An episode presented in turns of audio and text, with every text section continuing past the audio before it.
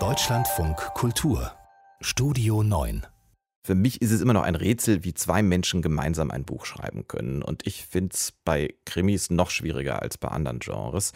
Aber Tom Franklin und seiner Ehefrau Beth Ann Fanelli ist es offenbar gelungen.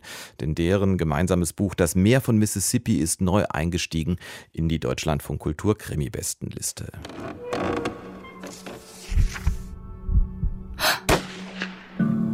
Neue Krimis.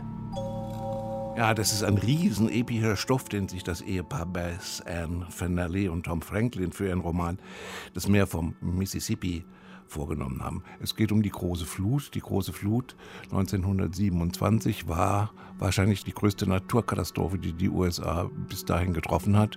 Vielleicht Katrina hat es noch getoppt.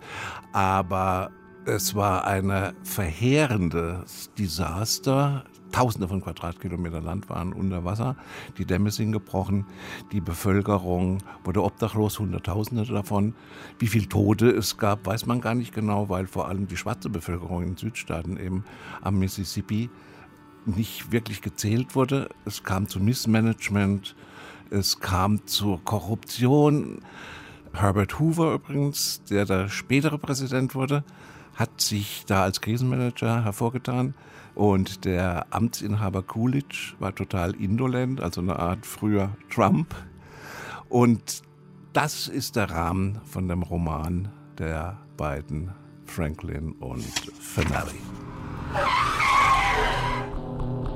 Jetzt muss man natürlich irgendwie diese wahnsinnige Stofffülle erzählbar machen und dazu ziehen unsere beiden AutorInnen eine Kriminalhandlung ein. Es geht um zwei Prohibitionsagenten, die darunter geschickt werden, um eigentlich Schwarzbrenner auszuheben, aber gleichzeitig nach ermordeten Prohibitionsagenten zu suchen, die da verschwunden sind in diesem Chaos.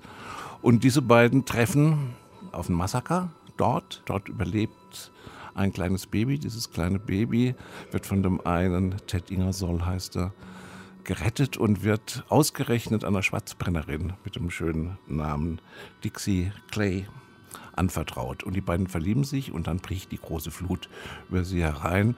Das ist also schon eine Krimihandlung, aber eine sehr, sehr ausgeweitete Krimihandlung.